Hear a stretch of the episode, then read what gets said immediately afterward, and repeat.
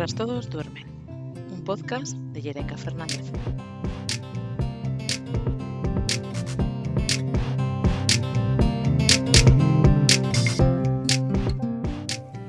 En el podcast de hoy, la ilusión del cuerpo perfecto, tu autoestima y tú.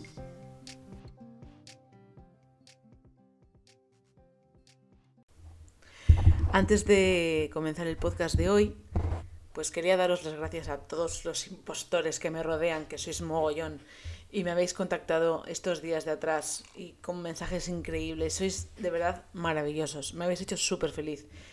Eh, los comentarios de sorpresa igual me han jorobado un poco más, pero las risas llamándome loca y los eh, se nota que estás empezando, que nunca has hecho un podcast y tal.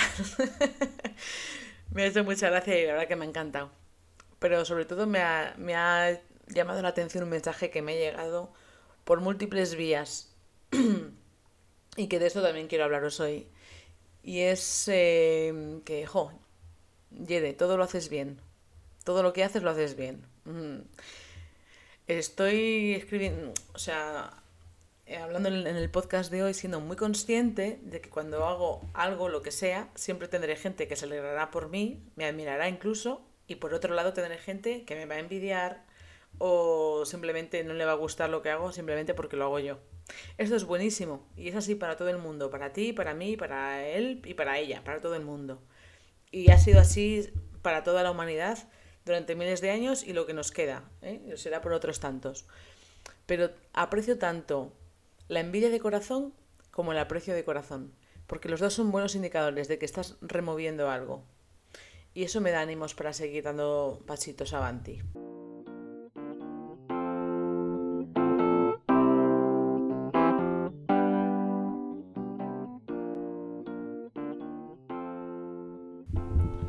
Sin embargo, tengo que romperos la burbuja y deciros una obviedad como un castillo de grande.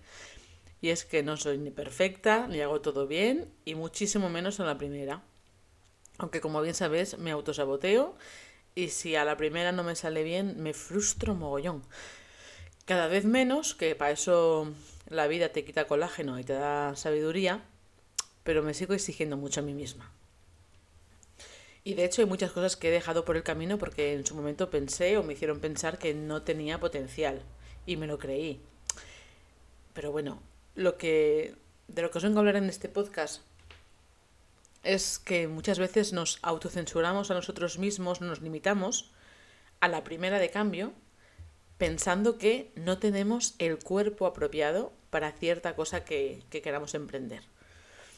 Y si ahora no, si ahora mm, no me entendéis, eh, dejadme que os lo explique y, seguro que me entendéis mejor.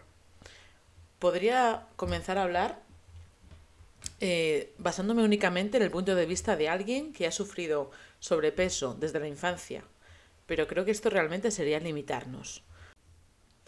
Y es que no es realista eh, solo pensar en el peso, ¿no? Porque conozco a mucha gente de cuerpo normativo, pero con una, una inseguridad increíble. O gente muy alta o muy bajita, acomplejada.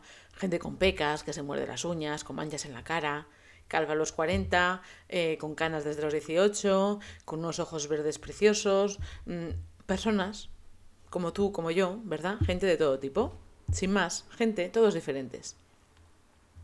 ¿Y no te ha pasado alguna vez que independientemente de cómo seas, te has frenado de hacer cualquier cosa porque creías que no tenías el físico adecuado? Y te voy a poner unos ejemplos y a ver si en alguno de ellos te ves reflejado. Eh, por ejemplo, podría dedicarme a hacer tatuajes, pero mm, no tengo mucha pinta de malote. O podría trabajar poniendo copas para sacarme un dinero extra mientras estudio, pero no tengo una talla 100 de pecho. O podría cantar en un grupo, pero no tengo el físico que se supone que alguien que canta tiene que tener, ¿no? A no ser que te dediques al gospel o seas corista o algo así. ¿Os suena cosas así? Pues más ejemplos. Podría dedicarme a la publicidad pero mi, mi aspecto físico no parece muy creativo. No tengo el pelo rosa, o no tengo el pelo violeta, o eh, no tengo un montón de, de anillos y de pendientes y de tatuajes y de... por ejemplo, ¿no? O trabajo como dietista, pero ¿quién se va a fiar de mí si tengo más barriga que mis pacientes? O soy demasiado alto para ser modelo, demasiado baja para ser modelo, demasiado delgada para ser modelo, demasiado gorda para ser modelo. O demasiado guapo, o los demás se asustan, demasiado feo, no le gusta a nadie, tengo una oreja más despegada que la otra, tengo un acento demasiado raro, no tengo esa belleza helénica que tienen los cantantes de ópera o los que tocan el violín o los que escriben poesía. Mm, no tengo el aire pensativo de un escritor porque claro, todos los escritores eh, tienen gafas, escriben a mano, fuman en pipa, tienen un aire bohemio al vestir, las chaquetas de pana, eso lo sabemos todos, ¿no? O tengo los dedos demasiado cortos para tocar el piano o demasiado largos para tocar la guitarra. Hablo demasiado rápido para hacer un podcast o no vocalizo demasiado bien. Bueno, pues eh, N, N cosas, ¿no? Y desde luego los complejos son curiosos. Algunos son insólitos, son raros. Otros son insignificantes a ojos de los demás. O sea, insignificantes en el sentido de, o sea, es que eso es imposible verlo. Pero tú lo tienes en tu mente y en cualquier caso te limita ese, ese pensamiento, ¿no? ¿Tú tienes algún defecto imperdonable de estos? Porque yo tengo mogollón. Y normalmente todos, todos empiezan por Mm, soy demasiado mm, bla, bla, bla. Eh, ¿Y os habéis preguntado alguna vez de dónde nos viene esta idea del cómo debería ser? ¿Cómo deberías verte para ser tomado en serio en lo que haces? ¿Y qué pinta? ¿Qué pinta tu autoestima en todo esto? Pues os quiero contar un poco mi caso personal. Eh, yo me he hecho análisis de sangre hace unas semanas, ha salido fenomenal, pero es que fenomenal. Y bueno, pues estoy sana, ¿no? Si nos basamos en los análisis, estoy, estoy sana. Bueno, lo cierto es que también tengo un cierto sobrepeso. Me pueden sobrar X kilos, cada cual tendrá su idea, según su ideal, de cuántos me sobran, igual que yo tengo la mía, pero bueno, estoy sana. Estoy ágil, con energía y mentalmente fuerte. Mejor que nunca. Qué paradoja. Estando más gorda que nunca y me quiero más que nunca. ¿Y es que creéis que mi autoestima se va a basar en lo que yo peso? Pues rotundamente no. Todos tenemos un ideal de lo que es un cuerpo bello o un cuerpo adecuado eh, para cierto para cierto hobby o para cierto trabajo. Pero no os confundáis, porque no todo el mundo tiene en mente el cuerpo fit, tonificado, con 0% grasa, eh, no, la belleza está en el ojo del que mira y por tanto lo que para ti es un estigma o un defecto imperdonable, seguramente a quien tengas cerca esto le va a dar totalmente igual. ¿O piensas que los que te quieren es porque tienes cierto físico?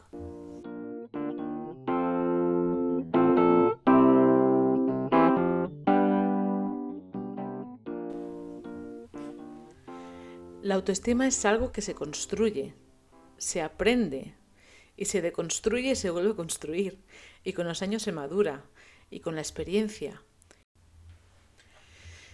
Y no tiene por qué ir de la mano, ¿no? Hay gente mayor, con cierta edad avanzada, que es bastante infantil, y adolescentes muy maduros. Yo creo que tiene más que ver con cómo te vas transformando según experimentas lo que te va ocurriendo en la vida y al final eres el resultado de cómo lo procesas todo. El sufrimiento y la baja autoestima va a ser independiente del cuerpo que tengas. Te lo digo ya, sea normativo o no. Estés plagado de defectos o no. Y esto es fundamental que lo entendamos todos, porque hay gente muy feliz con sobrepeso o con alopecia o manchas en la cara o lo que se te ocurra, y gente muy infeliz con un cuerpo normativo o de gran belleza para la sociedad actual, ¿no? Y es que la sociedad puede ir dictando una cosa, pero tu mente va a ir por libre. Y creo que es importante contarte un par de cosas sobre la autoestima que quizás desconozcas o quizás ya de forma innata lo tienes incorporado a tu día a día, pero igual no eres consciente de ello. Mm, empezamos con definir qué es la autoestima. Es el conjunto de autovaloraciones, pensamientos, el diálogo interno, emociones, sentimientos, creencias, todo lo que conforma la relación con nosotros mismos. Y tiene que ver con las cosas que nos pasan, pero como os decía, también con la interpretación que hacemos de eso que nos pasa. ¿Qué pensamientos hay detrás de una mala autoestima? Hay muchos.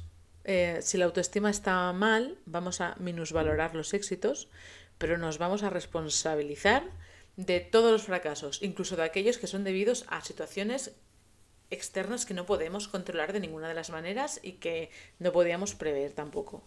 Esto ocurre. Porque el cerebro siempre va a buscar una explicación a todo lo que te pasa.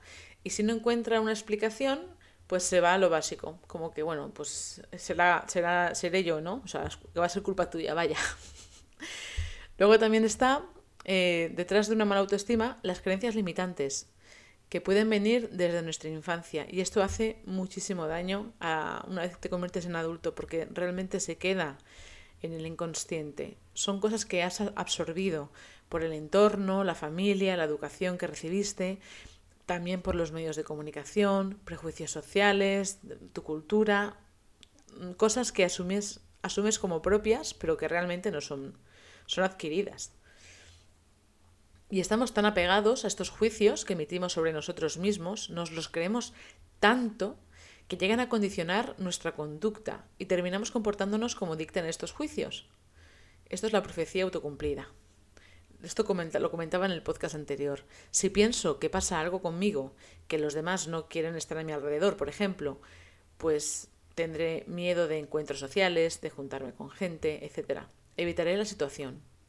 Con esto los demás cada día irán dándose cuenta de que los evito y al final nos evitaremos mutuamente. Y se cumplirá lo que pensé en un inicio, que los demás no van a querer estar a mi alrededor.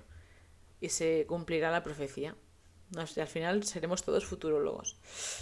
Eh, y estos mismos pensamientos pueden hacer que nos comportemos de cierta manera, incluso que nos provoque ansiedad o bloqueos en ciertas situaciones. ¿no? Y decir, bueno, pues ¿para qué voy a hacer esto? Si seguro que sale mal. ¿Para qué voy a hacer deporte si mi cuerpo no responde al ejercicio? Mm, y me va a costar un montón. ¿Para qué voy a estudiar tal o cual materia? Si el mercado laboral está fatal, no me va a servir de nada. ¿Para qué voy a mm, lo que sea? El problema está, como te digo, en lo mucho que nos creemos ese tipo de mensajes, que no nos los cuestionamos. Es nuestra realidad y lo tomamos como la verdad absoluta. Y lo cierto es que no tenemos que creernos todo lo que nos dice la mente, sobre todo en cuanto a las atribuciones, a las etiquetas. El cerebro va a buscar siempre un porqué a todo lo que nos ocurre. Lo va a intentar racionalizar todo. Y por ello no nos tomemos muy en serio.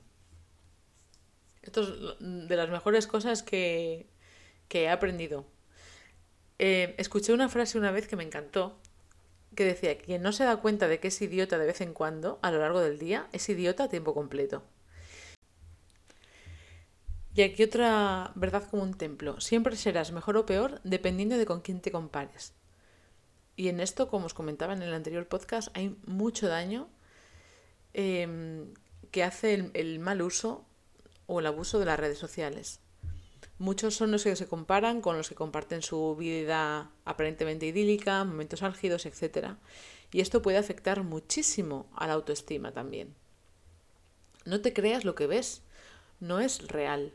Si puedes limitar el ver publicaciones de otros y sobre todo no hacerlo a primera hora de la mañana, sino ya si eso cuando el día está bien avanzado, te estás regalando, aparte de tiempo de descanso que puedes ah, utilizar para otras cosas, un tiempo que puedes emplear en hacer cosas que te sienten bien, unos estiramientos, escribir tus pensamientos en una libreta, beber agua, regar las plantas, leer una página de ese libro que llevas tanto tiempo queriendo leer y para el que nunca encuentras el momento.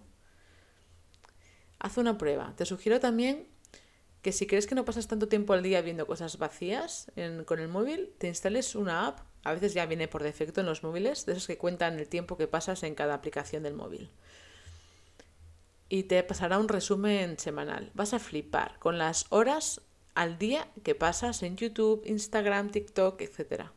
Y ahora multiplica esas horas diarias por 365, que son, serán las horas anuales que estás tirando a la basura.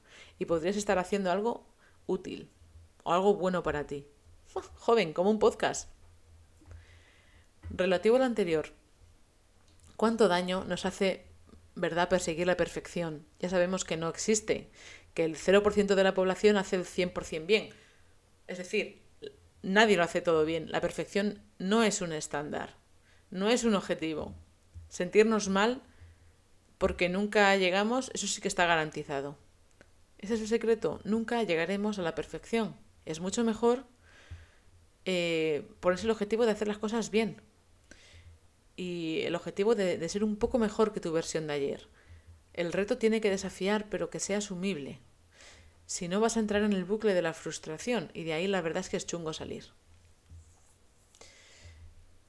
La autoestima, como os decía al principio, es algo que se va construyendo, es un proceso íntimo, requiere tiempo, pero si ponemos el foco fuera de nosotros, en un baremo extremo al que no vamos a llegar nunca, esa frustración nos va a hacer chiquitos y nos va a dañar.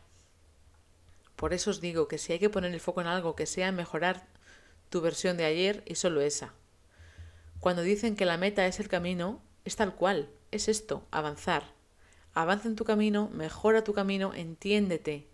No transites un camino ajeno que no va con tu verdad. Transita el propio. Y hay un apunte más, em, sobre todo por temas estéticos, que, que quería comentaros. Y es que, bueno, como hemos hablado, los cánones estéticos van variando a lo largo de la historia. Todos los cuerpos son deseables, todos son bellos por el mero hecho de existir. Y sí, los cánones varían, pero para tu momento y piensa, ¿por qué? ¿Por qué hace 200 años estaba mejor visto un tipo de morfología, hace 100 años otro, hace 50 años otro, hace 10 años otro, y actualmente es el que es? ¿Quién decide qué es lo que se lleva en cada momento? ¿En serio quieres formar parte del esclavismo de encajar en el canon de belleza de tu tiempo? Pues te voy a decir un secreto. Por mucho que un canon diga que A es bello y B no lo es, son los ojos de quien mira. Y la belleza, según los gustos y preferencias de cada uno de nosotros, eh, y eso pasa totalmente de lo que impera en la moda de la época. Hoy son los cuerpos fit, mañana volveremos al cuadro del nacimiento de Venus. Y es así. Pasamos de un extremo al otro y nos gusta llamarnos rompedores, pero lo del animal print, ya te digo yo que lo hacían hace miles de años quienes vivían en las cavernas y se mantenían calientes con las pieles de los animales. Mi abuela decía que todo está inventado ya, pero las personas simplemente le damos más vueltas a las cosas para mejorarlo. Era lista la tía, ¿eh? Pero lo que es necesario que entiendas es que no nos vamos a enamorar de cuerpos, sino sobre todo de personalidades, de lo que transmitimos al hablar, al movernos, al mirar, Mm, dice mucho una sonrisa pícara, dice mucho un guiño, dice mucho el tono de voz. Y a mí esto la verdad es que me da muchísima tranquilidad, ¿no? Que somos más que un cuerpo, más que una moda pasajera, más que un, prototipo. Somos un conjunto, un conglomerado de cosas importantes y la suma de esas variables da como resultado tú, un ser único. Así que que le den a los cánones estéticos, que le den a las modas, que le den a todo lo pasajero. Y tu esencia Será lo que quede, eso es lo importante. Era importante en las personas de hace dos mil años y lo es en las de ahora. El atractivo viene de dentro y la estética es un punto menor. ¿Influye? Sí. ¿Pero es detonante? Sabemos ya que no.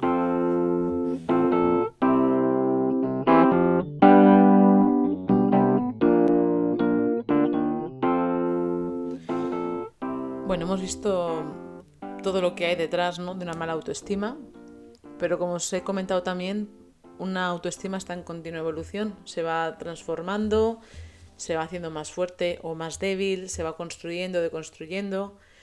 Em, y sí, o sea, es posible mejorarla, hay que trabajar en ella y, o sea, no hay nada imposible, quiero decir. Es, eh, hay hay em, cosas que podemos hacer desde hoy para ir, em, para ir mejorándola como os comentaba, tenemos el foco puesto en cómo nos están viendo los demás, ¿no? En lugar de poder conectar con el momento presente, con ser espontáneos y dejarnos llevar.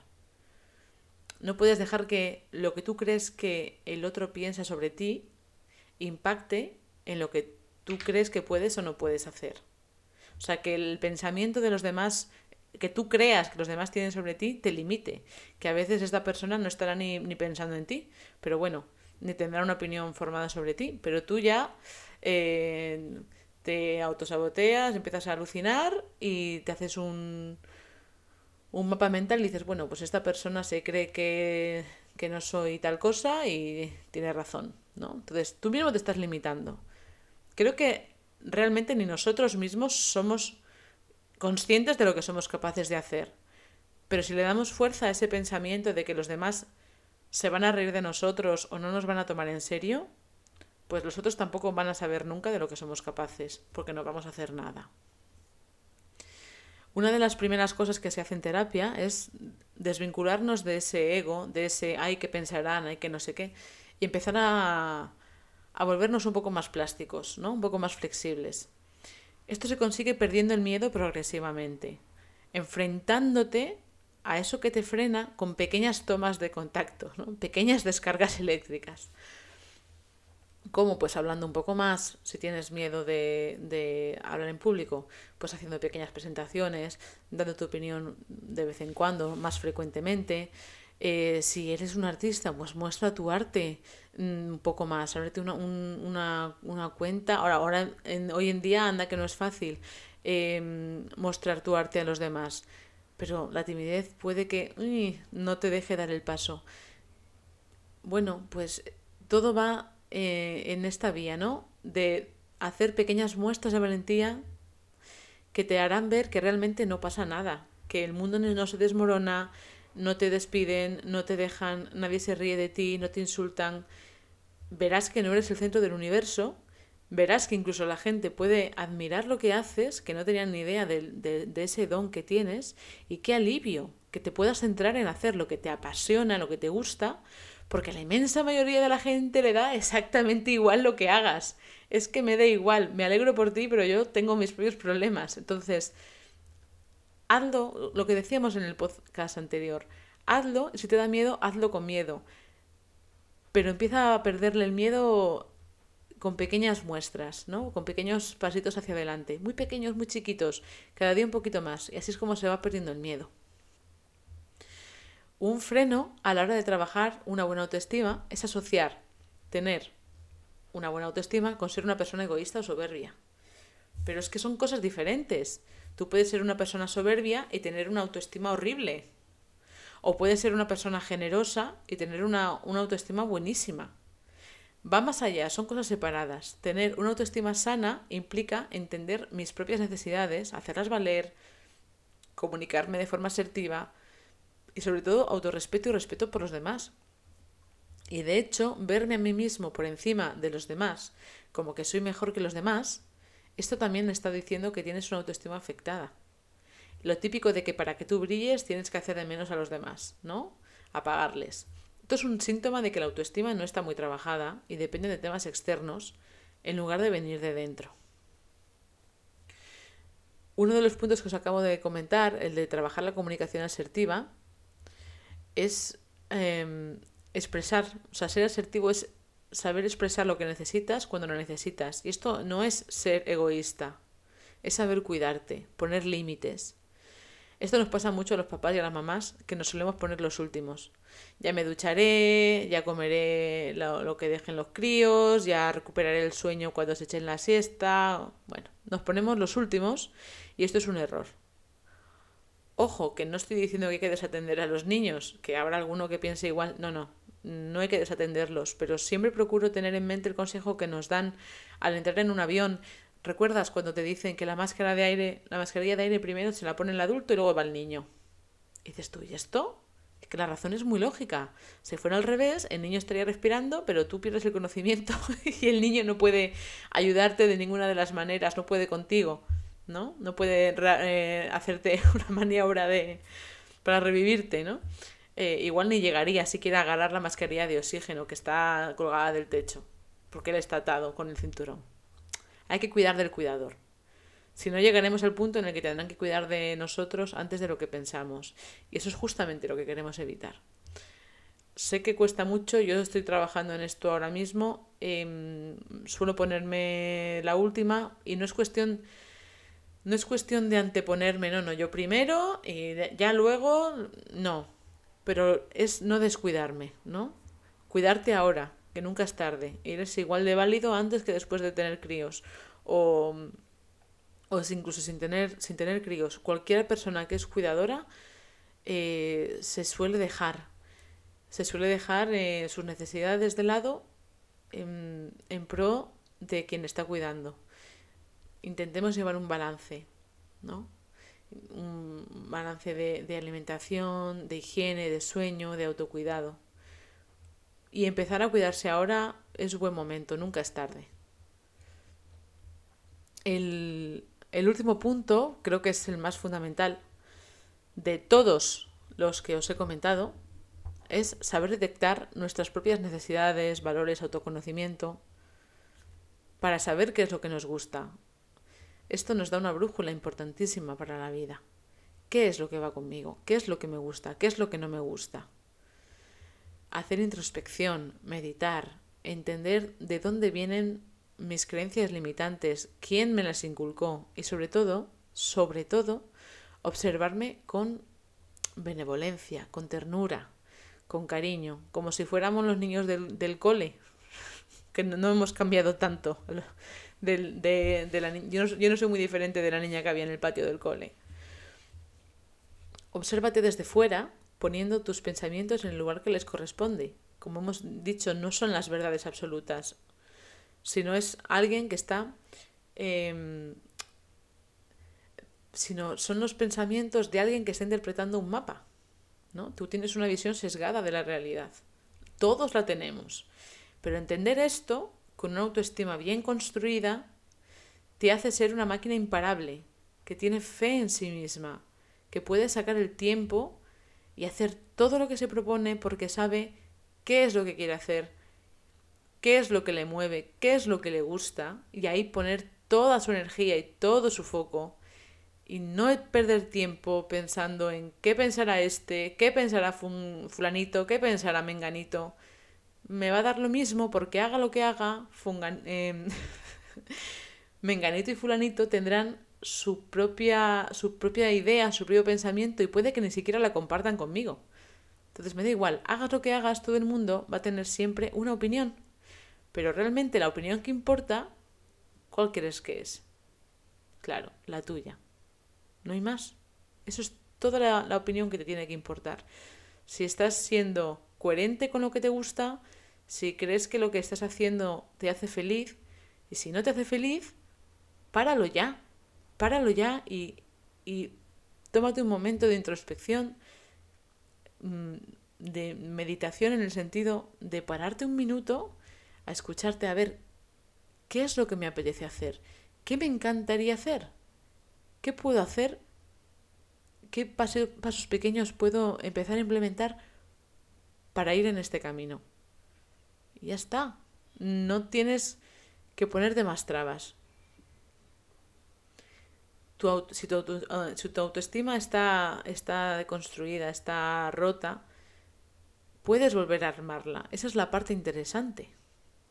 Creo que esa es la parte bonita de la vida. ¿no? Todos tenemos una autoestima que se ve dañada en algún u otro punto, pero lo, aquí lo interesante es reponernos, em, volver a, ¿no? Nos quitamos el, polvo, nos ponemos de pies y seguimos. Creo que eso es lo que hace la vida interesante. Y creo que también es lo que nos hace interesante a nosotros, a todos, a todos nosotros. Recuerda esto, tener una autoestima bien construida pasito a pasito, ir alineado con tus valores, con las cosas que te gusta hacer, con las cosas que son importantes para ti, tener fe en ti mismo e ir poco a poco em, enfrentándote a tus miedos hasta que vas viendo, vas perdiendo, vas perdiendo el miedo y el escalón ya es cada vez más pequeño y esto te hará, te hará ser una máquina imparable, realmente. Tener fe en ti mismo. Sacarás eh, el tiempo de cosas que no te aportan y lo empezarás a emplear en cosas que tienen para ti un propósito. Y recuerda, sabrás qué es lo que quieres hacer y ahí pondrás toda tu energía. Así que, y ya con esto termino, eh, la próxima vez que escuches algo así como, sí, hace tal cual cosa bien, lástima que le sobren unos kilos, o que sea feo, o que esté calvo, pues te voy a decir cómo lo veo yo. Me gusta hacer cosas que me hacen feliz y me hacen mejor, pese a quien le pese. Gracias de corazón por llegar hasta aquí, un abrazo enorme y esperemos hasta pronto.